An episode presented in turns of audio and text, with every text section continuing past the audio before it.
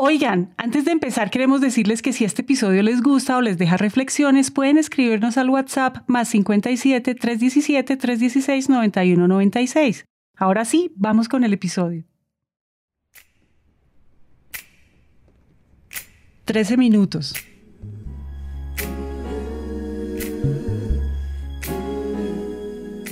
En 13 minutos podemos leer el capítulo de un libro, cepillarnos los dientes, escuchar un podcast. Y si fuéramos médicos, en 13 minutos podríamos salvar una vida.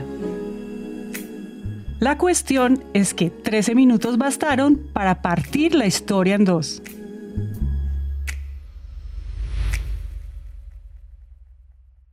Bienvenidos a Elemental, un podcast de 3M y Naranja Media. Hay miles de hechos muy importantes para todo el mundo que han logrado partir la historia, la revolución industrial, la llegada del hombre a la luna o el Internet. Pero en este episodio queremos hablarles de uno diferente, uno que tiene ciencia, arte y deporte detrás. Y aquí no importa si entiendes mucho o poco de fútbol americano, la cuestión es que todos los años al final de la temporada este deporte reúne a millones de personas en dos lugares distintos al mismo tiempo, en el estadio y frente a las pantallas de millones de dispositivos. Estamos hablando del Super Bowl. Pero, ¿por qué este evento es tan importante? La respuesta es sencilla. El Super Bowl no es un simple partido de fútbol americano. 30 segundos de publicidad en este evento pueden costar más de 5 millones de dólares, cifra que aumenta si el comercial se transmite cerca al medio tiempo. Y eso ocurre por una razón, y es que por más raro que parezca, son más las personas que ven el medio tiempo que el mismo partido todo porque en 1993 el concepto del medio tiempo del Super Bowl cambió cuando Michael Jackson y su equipo subieron a la tarima por 13 minutos.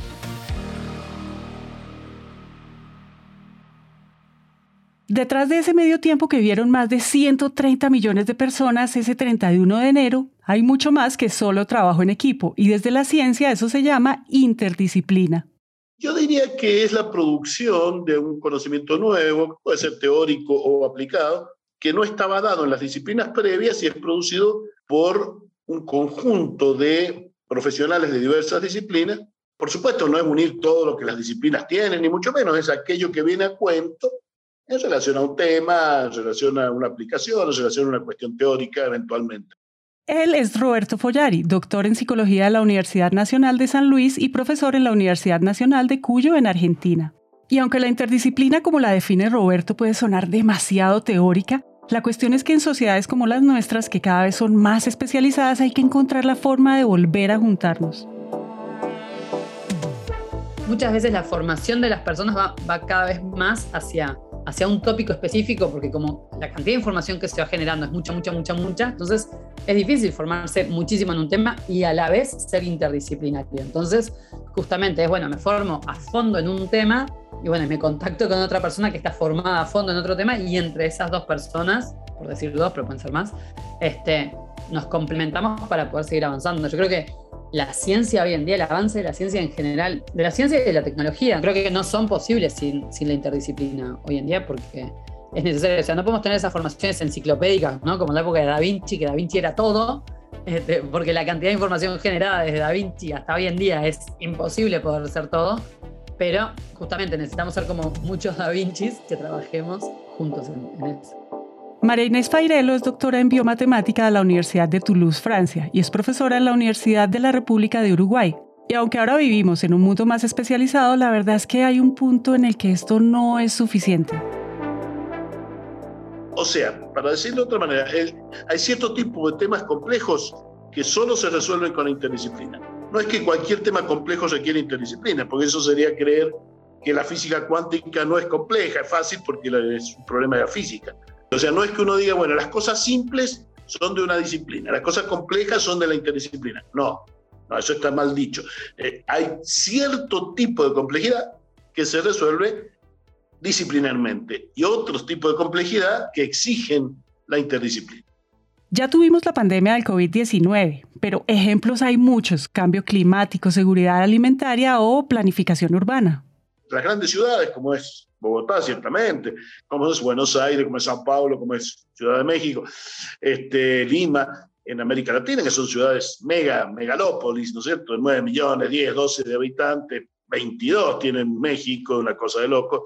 Y, pero bueno, para tratar de hacer que la vida sea más vivible, ¿no es cierto? ¿Qué planificación urbana podemos hacer? Necesitamos sociólogos, antropólogos, psicólogos, urbanistas, arquitectos, este, biólogos, ambientalistas, en fin, ¿no? Necesitamos, eh, sin eso no, no hay manera. La buena noticia es que la interdisciplina tiene la capacidad de conectar disciplinas que aparentemente no tienen nada en común. Y aunque la interdisciplina por definición está asociada a la investigación y aparece como algo reservado solo para académicos, la verdad es que su aplicación es diversa. Hoy está en el centro de muchas empresas, pero hace tiempo también estuvo en la solución que permitió salvar el medio tiempo del Super Bowl. En ese momento, las productoras y la NFL se dieron cuenta que en el show de medio tiempo las personas preferían ir al baño, cambiar el canal o ir a la cocina por algo de comer. Un espacio que había sido tan entretenido y rentable al mismo tiempo para la publicidad no podía terminar así. Y ahí fue cuando las perspectivas diferentes, esas que llegan cuando trabajamos con personas que conocen mucho de otras áreas, que son expertas en temas diferentes a los nuestros, llegan para compartir sus métodos y para proponer otras formas de resolver un problema. En el Super Bowl del 93, un ejemplo de esta relación interdisciplinar vino de la industria de la música. Michael Jackson llegó con todo su equipo, no para decirle a los productores cómo subir el rating, sino para aportar desde su campo eso que era apropiado, necesario y suficiente para resolver el problema. Pero, ¿por qué Michael? Pues Michael estaba cambiando la forma de hacer música. Con su video thriller demostró que no era suficiente hacer playback y cantar frente a las cámaras. Los videos musicales también estaban para contar historias desde diferentes lugares, no solo desde la música y con esa idea llegó al equipo del Super Bowl.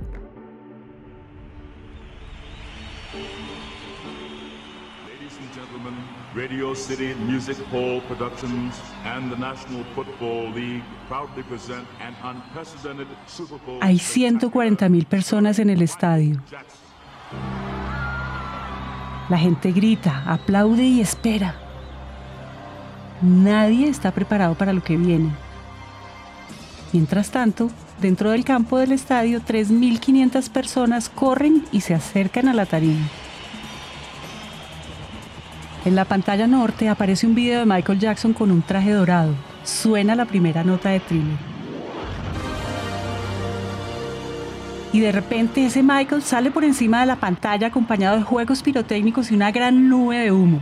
En cuestión de segundos, otro Michael sale de la pantalla sur.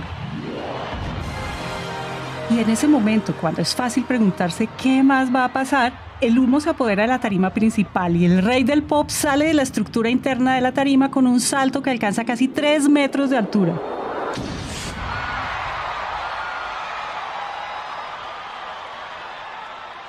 La multitud enloquece. 10, 20, 30 segundos. Michael permanece inmóvil y en silencio.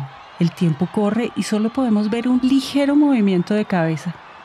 Un minuto después, Michael toma sus gafas y esa es la señal. Jennifer Barnes, su guitarrista, toca las primeras notas de un solo de guitarra y así es como se empieza a hacer historia.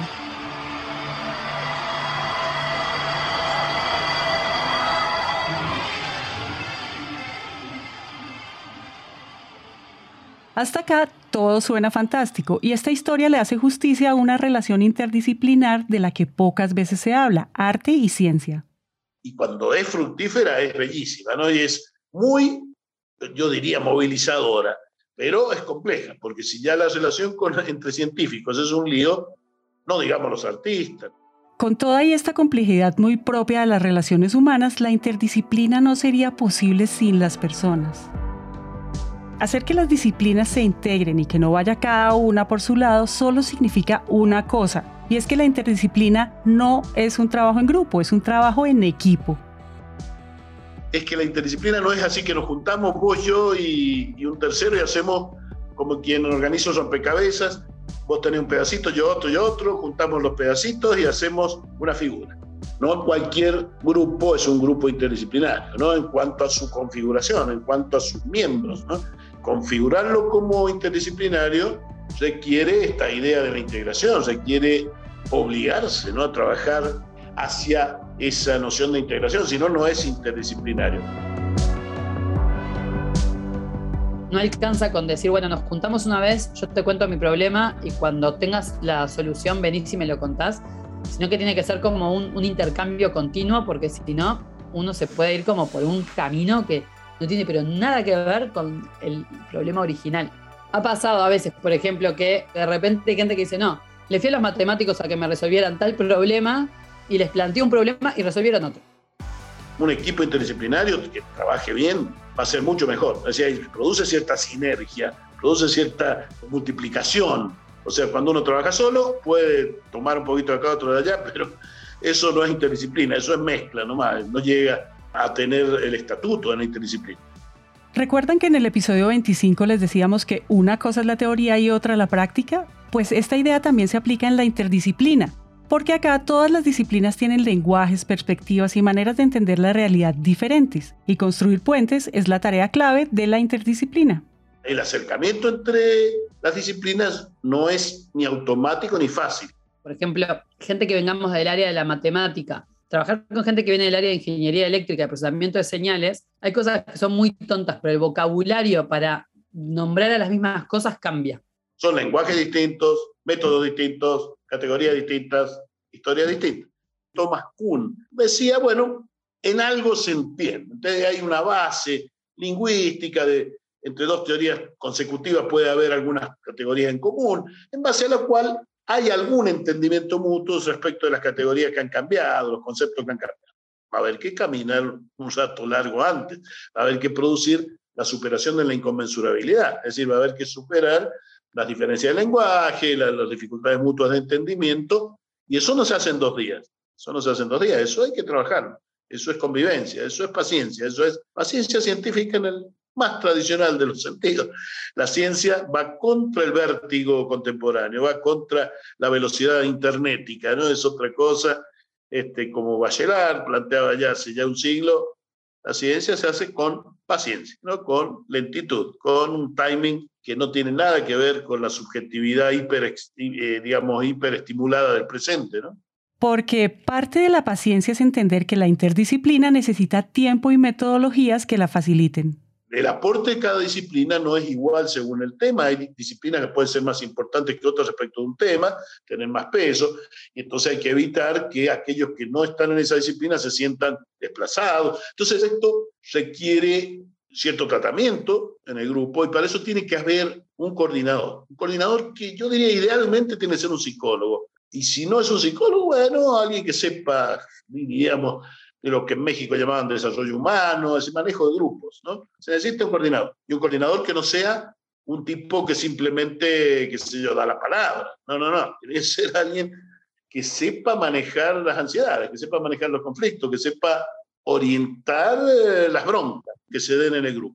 Y cuando pasan cosas como esta, las ideas toman forma porque, como nos dijo Roberto al principio de este episodio, la interdisciplina le da vida a algo nuevo, en ese punto las disciplinas trascienden su molde y convergen, y es justo en ese momento cuando podemos decir que el conocimiento avanza. Si esto no pasa, puede ser que estemos frente a otra cosa, la multi o la transdisciplina.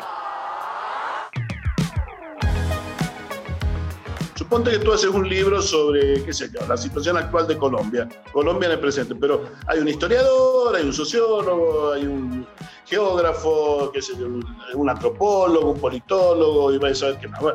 Eh, pero cada uno hace su artículo. Tú tienes luego el libro, es decir, este, pueden incluso haber tenido algunas conversaciones entre ellos, pero cada uno hizo, lo suyo, aparte, etc. Eso es multidisciplina. ¿Qué sería transdisciplina? Que ciertos aspectos, pueden ser también metodológicos este, o técnicos de una disciplina, pasen a ser parte de otras con algún mínimo de reconfiguración, porque puede pasar sin un mínimo de adecuación. Entonces, cuando la interdisciplina cobró vida en el concierto del 93, lo hizo diseñando una experiencia. En ese medio tiempo, hasta los asistentes hicieron parte del show y por primera vez en la historia del Super Bowl la perspectiva cambió. El show no solo era para quienes podían pagar una boleta en el estadio, era para todas las personas que lo veían desde sus casas. Después de este concierto nada volvió a ser igual. Este equipo, como dicen por ahí, la sacó del estadio.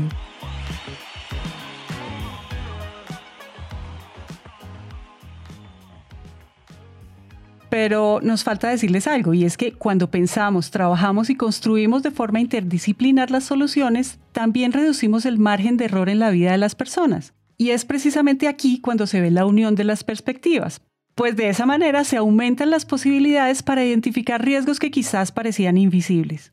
Ser capaces de romper el molde de nuestras disciplinas y trabajar más allá de sus fronteras es algo que hechos históricos como el Super Bowl del 93 o la pandemia del COVID-19 han sido capaces de generar. Sin embargo, no deberíamos esperar a que algún problema muy grande aparezca y nos lleve a la fuerza a pensar de forma interdisciplinar.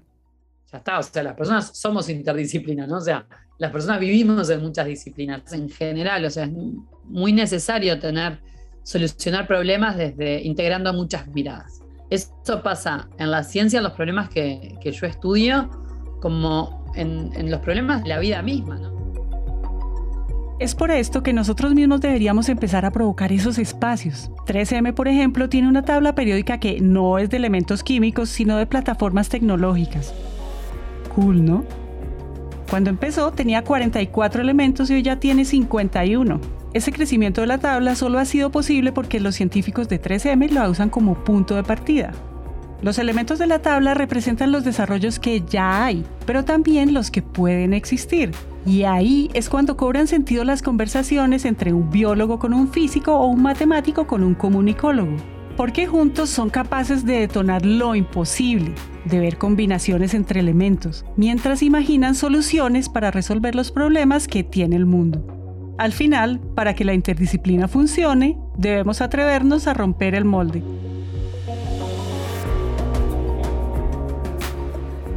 Elemental es un podcast de 3M en coproducción con Naranja Media. Este episodio fue escrito y producido por Valentina Barbosa y Araceli López. El trabajo editorial es de Manuel Torres. El diseño de sonido fue hecho por Juan Diego Bernal. El arte, diseño y el material publicitario es hecho por Luisa Ríos. Todo el soporte técnico para la grabación es hecho por Julián Cortés. Adriana Ríos y Marcela Linares dirigen todo el trabajo editorial, contenidos y curaduría por parte de 3M. Este año queremos hablar mucho más con ustedes, por eso cuando compartan este episodio y todos los que se vienen pueden usar el hashtag Elemental by 3M. También pueden encontrarnos en Instagram como 3M Latinoamérica o pueden escribirnos al WhatsApp de nuestros productores, más 57 317 316 9196 más 57 317 316 91 96. Por supuesto, también pueden seguirnos en Instagram como Naranja Media Podcast, la casa productora de este show. Yo soy Margarita Calle, nos escuchamos en el próximo episodio.